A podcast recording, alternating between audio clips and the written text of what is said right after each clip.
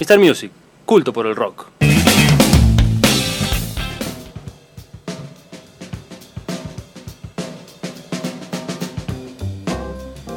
Sí, amigos, estamos de regreso en el show del rock. Gracias a la gente de Enero Entre Luces. Es un placer charlar con ellos.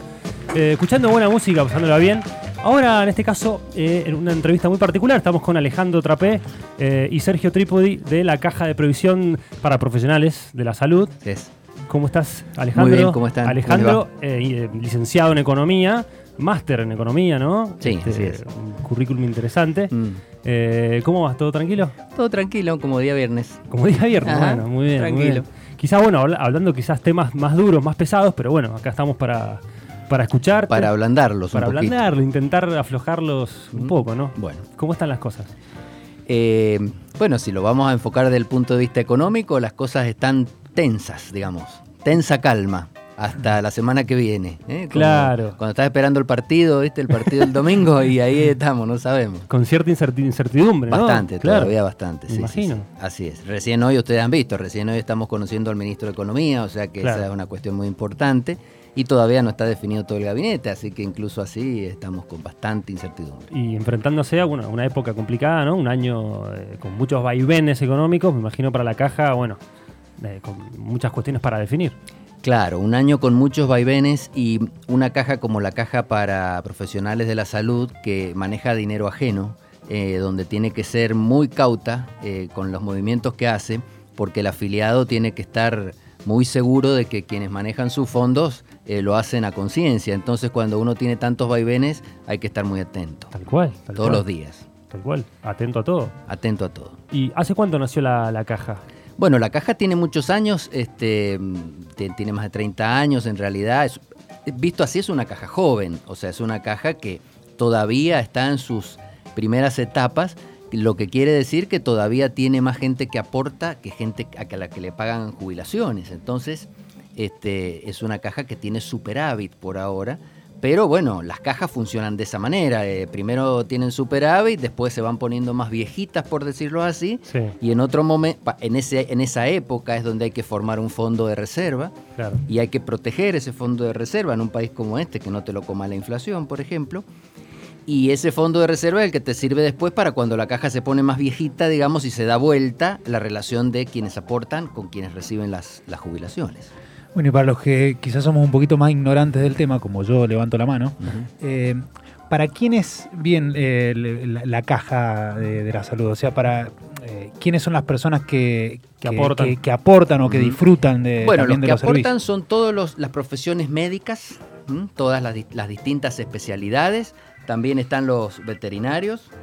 este, y digamos, hay, están los kinesiólogos, digamos, todo lo que está vinculado la- al ámbito de la salud. Ellos Claro. son los que aportan. Claro.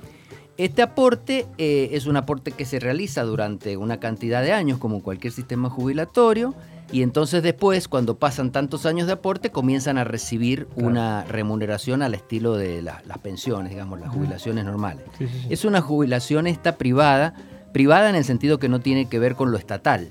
Eh, el, el órgano es un órgano no estatal y es el que maneja esos fondos. Por supuesto, eso, eso está eh, cuidadosamente auditado, tiene un auditor externo. Eh, muchas veces del- desde el mismo gobierno controlan las cuentas, vienen y controlan las cuentas. Y se hace una rendición de cuentas anual, por supuesto, a todos los afiliados en una asamblea, de manera que vayan viendo cómo van sus inversiones. O sea que el profesional de la salud ah, no solamente aporta a, al ANSES, en este caso, sino también a la caja. Claro. Y después, re- de re- ¿es, es obligatorio para el profesional Sí. de la salud? Ahora es obligatorio por ley hacer ese aporte.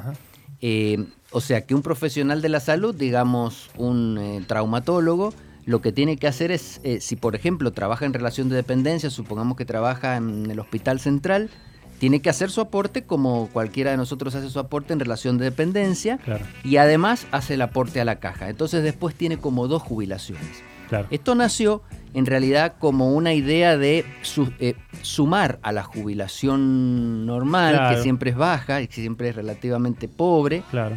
eh, una jubilación adicional, de manera que el profesional cuando se jubila tenga un haber más o menos parecidos, nunca va a ser igual, parecido al que tenía en su Tal vida cual, activa. tal ¿no? cual, sí, sí, Esa sí. es la idea. O sea, digamos, el profesional elige si tener doble jubilación, entre comillas, o no? ¿O es, o es una obligación que no, tiene en el- este el momento tiene que hacer el doble aporte. O sea, eh, eh, si trabajas en el hospital central, como te decía, te descuentan aporte jubilatorio en tu bono y acá tenés que hacer un aporte también obligatorio, eh, legalmente obligatorio, porque ha sido decretado por ley, eh, aporte adicional. O sea, tendrías dos aportes y dos jubilaciones después. ¿Y son 30 años también de aporte Sí, obligatorio? sí. Ajá. Sí, en este momento como la caja es joven, nadie tiene 30 Claro, años de aporte. todavía no Entonces todos los que están recibiendo la remuneración están recibiendo un proporcional. O sea, si aportaste 15 años, estás cobrando la mitad de lo que cobra realmente una persona que termine de aportar los 30 años. ¿Qué beneficios tiene además de aportar y después recibir lo que uno aporta? ¿Qué, en, en el, en el transcurso de los 30 años, ¿qué beneficios tiene para el que aporta? En el transcurso de los 30 años no tenés ningún beneficio en, en ese sistema de poner y luego recibir, como no lo tenés en el sistema jubilatorio, digamos, tradicional estatal, donde vos aportás y recién cuando te jubilás empezás a ver el dinero. Claro. Lo que pasa es que la Caja para la Salud en particular tiene algunas ventajas para su afiliado, algunas ventajas adicionales que te va dando durante el transcurso, que no se manifiestan en que te pague nada, pero por ejemplo podés obtener préstamos, por ejemplo Ahí va, claro. ajá. te da préstamos a una tasa un poco más baja que la del mercado. Normalmente nosotros manejamos esas tasas para que estén por debajo de las del mercado, de las de los bancos, bastante por debajo de la de los bancos. Buenísimo. Este, también la caja, fíjate que no puede dar un préstamo muy regalado al afiliado, porque al dar un préstamo regalado, suponete que dijéramos le vamos a dar interés cero, Sí. Estás perjudicando al capital, al fondo de reserva Claro. de la caja. Se o tiene sea, que hacer estás- cargo, alguien lo tiene que pagar. Alguien digamos. lo tiene que pagar Claro. porque si no lo está haciendo pagar a todos para que una persona obtenga un préstamo. Ahí tenés un beneficio, otras son préstamos para hacer viajes, incluso la caja tiene alguna especie de, no digamos que tiene una agencia de viajes, porque no es así, pero tiene un asesoramiento para Claro. que puedas hacer viajes, tiene capacitaciones periódicas, capacitaciones en, en las distintas disciplinas, charlas de profesionales, Bueno, hay eh, varios, congresos, varios beneficios. Son beneficios. hay varias claro. cosas, o sea, si vos estás afiliado a la caja y estás permanentemente eh, mirando la página de la caja, por ejemplo, vas viendo distintos eventos que se van haciendo, vas teniendo noticia de los préstamos y todas estas Ah, cosas. bueno. ¿Cómo es la página? Así de paso. Entre www, eh, Caja de la Salud, creo que es Mendoza, eh, caja de la Salud. Punto, a ver, espera. Caja, caja salud mza.org.ar. Bien, Perfecto. Caja de la Salud. Caja de mza.org.ar. Caja de la Salud mza.org.ar. Estamos hablando con Alejandro Trapé, licenciado en Economía, este, de la Caja de Previsión de- para los profesionales de la salud. Eh, Alejandro, ¿cómo se viene el futuro? Eh, obviamente que tenemos ahora cambio de gobierno, pero ¿cómo, cómo lo ves? ¿Cómo se van a manejar esos fondos?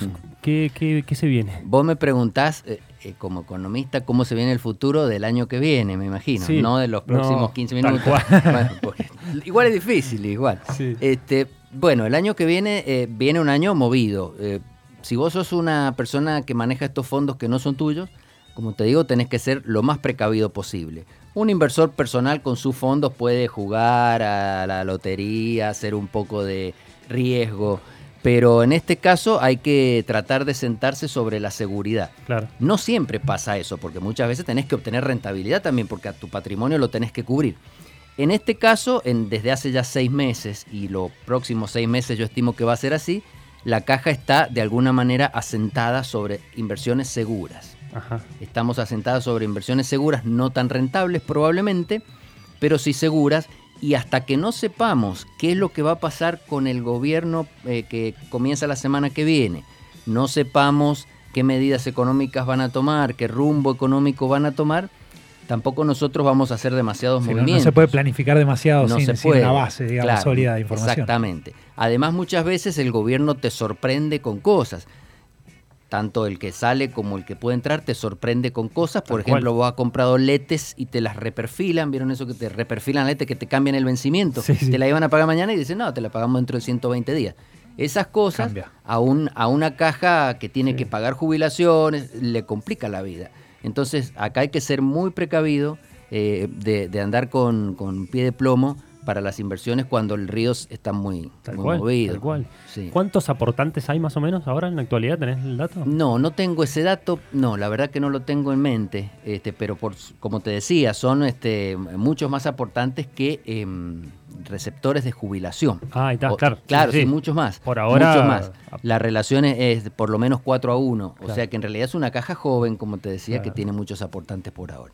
Bueno, genial, Alejandro. eh, gracias, gracias por estar acá. La verdad que ha sido muy claro. Eh, A los amigos médicos, aporten. Aporten y afíliense. Y afíliense. Porque, no, pero lo que pasa es que como es obligatorio, si no te afilias, el reloj empieza a correr. Claro. En cuanto te dan la, la matrícula, el reloj empieza a correr y, en- y empezás a tener una deuda con la caja. Tal cual. Empezás a, a- a- y se te empieza a, a aumentar esa deuda y en algún momento te va a llegar una boleta de la caja que te va a decir usted tiene esta deuda, Sí, sí. tiene que pagarla. Y va a ser difícil de afrontar. Es más difícil, claro. Claro. sí. Bueno, muchas gracias. Bueno, gracias a ustedes. Un placer. Un placer. Ahí va, pasaba Alejandro Trapé, licenciado en Economía de la Caja de los Profesionales de la Salud. ¿Nos vamos con música? Dale.